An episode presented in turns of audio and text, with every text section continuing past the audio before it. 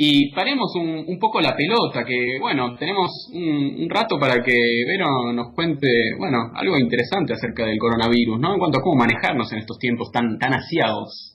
Sí, esta columna la pensé como un estilo de nota que la llamamos los periodistas how to, es en inglés, pero es como el cómo, ¿no? Esas notas que todos nos tocó alguna vez escribir, desde 10 claves para tener tu piel divina hasta cinco consejos si estás por remodelar tu casa y así hay toda una serie, todo un género esto en el periodismo.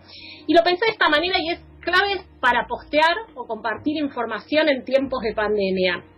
Esta semana escuché una frase que me dejó pensando bastante que es, pandemias, eh, el mundo vivió unas cuantas, pero esta es la primera que vivimos en vivo y en directo, recibiendo todo el tiempo información prácticamente abrumados. Les pregunto a ustedes, cuánta información recibieron en su WhatsApp con cosas como qué tenés, cómo tenés que lavar las verduras, el protocolo al entrar a tu casa, qué pasa con las llaves, con el teléfono, ¿no, Fede? ¿Recibiste mucho de esto? De todo, y, en todos los formatos, audio, video, mensajes, de todo. Sí, es, es realmente abrumador y también lo que sucede es que como estamos en una situación de mucha incertidumbre, viviendo cosas que hasta ahora no nos habían tocado. A todos mis entrevistados esta semana les iba preguntando, incluso infectólogos, epidemiólogos, ¿te tocó alguna vez vivir una cosa así? Y todos me dijeron, no, nunca me pasó. Entonces, ¿qué hacemos? Nos aferramos a la información, a esa que nos llega y que tal vez no está chequeada. Entonces, así como están todos o, muchos, como decíamos al principio, tratando de ver cómo pueden aportar, a mí se me ocurrió, de, como periodista, con veinte y pico de años de periodista encima, tratar de aportar desde esto, desde el conocimiento periodístico que tenemos, los que hacemos las noticias de alguna manera, si es que no suena pretencioso, ver, bueno, a cualquiera, cualquiera que está en la casa, me llega una información o tengo ganas de compartir información, lo cual no estamos diciendo que esté mal, bueno, ¿a qué claves atendemos? Voy a dar cinco claves y una chapa, y pueden ir comentándome ustedes porque esto es abierto. ¿Qué es lo primero? Lo primero que uno tiene que mirar es la fuente. La fuente es de dónde proviene eso que estamos recibiendo. Un denominador común de informaciones que andaban dando vueltas eran los audios, los audios de médicos trabajando en Italia con la respiración como José de Ser, no sé si recuerdan a José de Ser, ¿no? Y contando de los muertos y de situaciones desesperadas que realmente seguramente muchos eran verídicos y realmente muy dramáticos. Pero ¿qué pasa? Tampoco tenemos manera de comprobar. Decía, soy médico, trabajo en tal hospital. En, algunos casos sí, pero en otros no había nombre, no había matrícula y por otro lado también son datos que se pueden falsear. Así que yo no digo que no escuchemos estos audios o que de por sí estén mal pero desconfiemos un poquito, ¿sí? Entonces, la fuente fundamental, ¿de dónde estoy recibiendo esto? ¿Es un comunicado de la Organización Mundial de la Salud? ¿Es algo del Ministerio de Salud? ¿Es de un medio prestigioso? ¿O viene de las redes sociales? ¿O es un audio del que no podemos detectar el origen? Bueno, pensar un poco en esto. Con respecto a los diarios, también digo, incluso grandes diarios, prestigiosos de aquí y de afuera, busquemos además la fuente de la fuente. ¿Por qué? Porque a veces los diarios, en la desesperación de publicar, y hoy en día encima las noticias online se manejan con una dinámica similar a la de la tele, ¿no? Digamos, no hay rating, pero hay clics, y, incluso se habla de las, de las notas que miden y no miden. Entonces también ante esta desesperación por medir, toman tal vez algo de una red social que no está debidamente chequeado. Entonces, vamos de nuevo, la fuente y la fuente de la fuente. La, la calidad de cualquier pieza de información se mide por cuáles son sus fuentes, si, qué tan acreditadas son, si son muchas, si son pocas, si son plurales, etcétera. Segunda, vamos por la primera, las fuentes. Segunda, ponernos muy críticos y pensar ya, digamos, hacerle como muchas preguntas a, a eso que recibimos. Por ejemplo, si alguien lo puede haber falseado y por qué, qué intenciones puede haber ahí atrás. Y algo muy importante es tratar de detenernos en si es un rumor o es una información. Es algo que se sabe, es algo que está comprobado o no está comprobado. Entonces eso también nos va a permitir ver qué calidad tiene y si lo podemos compartir o no. Tercera, respeto. Y esto lo pensé en dos sentidos. Respeto primero por, por la gente que, a, que a la que le estamos mandando esa información. Y esto lo pienso sobre todo en términos de los grupos. Si yo recibo uno de estos audios de médicos y lo quiero compartir con mi mejor amiga y le mando un mensaje y le digo, mira, recibí este audio, no sé qué tan verídico será, pero me parece que dice algo que fíjate, tal vez sea interesante. Y otra cosa es compartir indiscriminadamente con grupos en los que a veces hay gente que ni siquiera conocemos. Yo, por ejemplo, tengo uno de vecinos que se llama Vecinos Vigilando y estamos todos en, una X, son mucha, mucha gente, algunos los conozco, otros no, se comparte información a mansalva y no sé si hay alguien que en este momento le está pasando muy mal con una crisis de ansiedad. Entonces no se puede compartir información así nomás. Entonces respeto por la audiencia. Esto es algo que en el periodismo también trabajamos o debiéramos trabajar.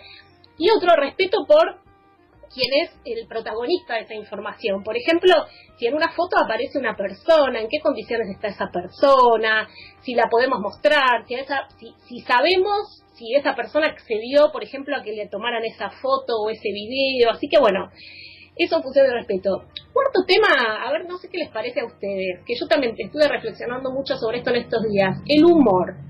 Hay un momento a las 7 de la tarde que con un grupo de amigas compartimos los memes del día y la verdad que es como memes, memes, muchos son graciosos, otros realmente rayan algo que también a no todo el mundo le puede caer bien. ¿Vieron ese humor tipo de stand-up, no? Como con reminiscencias de Capuzoto, de cha-cha-cha, que es medio...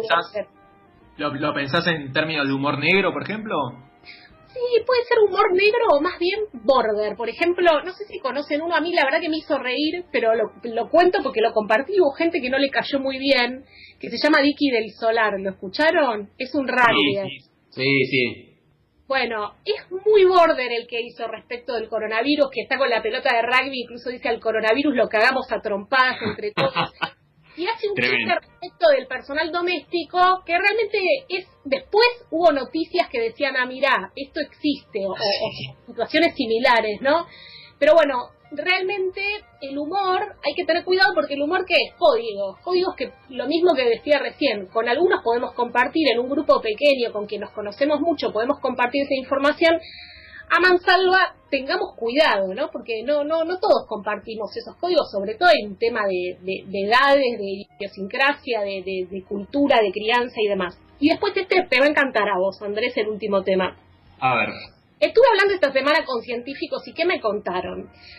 Para publicar los papers, los científicos y particularmente los biólogos tienen que atravesar un camino bastante arduo, eh, mm. que en algunos casos es complicado, ¿Por qué? Porque primero que te dificulta a vos publicar el paper y vos querés publicar porque querés progresar en tu carrera y aparte querés contar todo lo que viniste estudiando.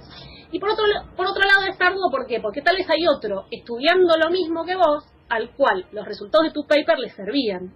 Entonces, lo que está sucediendo ahora, que incluso eh, Adrián Panza habló el otro día de esto, es que se están abriendo, ¿no? Se están publicando papers sin tanto rodeo.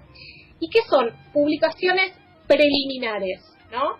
en las páginas, en las revistas especializadas que se encargan de esto, tal vez ponen un cartelón rojo que dice este es un paper preliminar, quiere decir que no fue sometido a todo el proceso de aprobación de los pares, que es esto que resulta bastante engorroso, pero a la vez importante para acreditar esos resultados.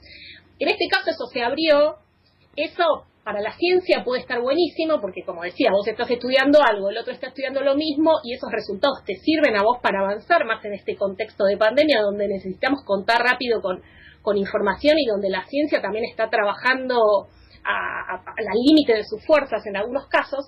Pero ¿qué sucede? Muchas veces los medios levantan esta información como si fuera cierta. Entonces, ¿qué tenemos?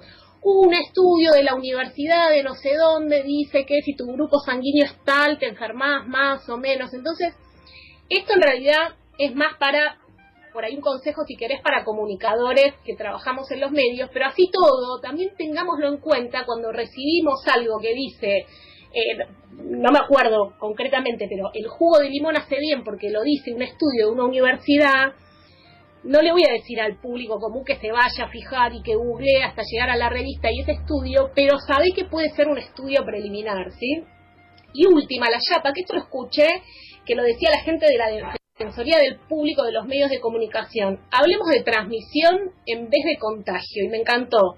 Porque la transmisión tiene que ver más con algo que sucede, con una fatalidad. En cambio, el contagio habla como de una víctima y victimario. Entonces es, es más justo hablar de, este, de transmisión y la Defensoría del Público también eh, dieron un teléfono que es el 0800 999 3333 atienden de 10 a 17. Ellos hicieron también un decálogo para periodistas que, está interesante, no tiene que ver tanto con esto de compartir en las redes y en el WhatsApp, pero el que quiera lo puede ver, están colgados ahí en su página, eh, ni bien se entra.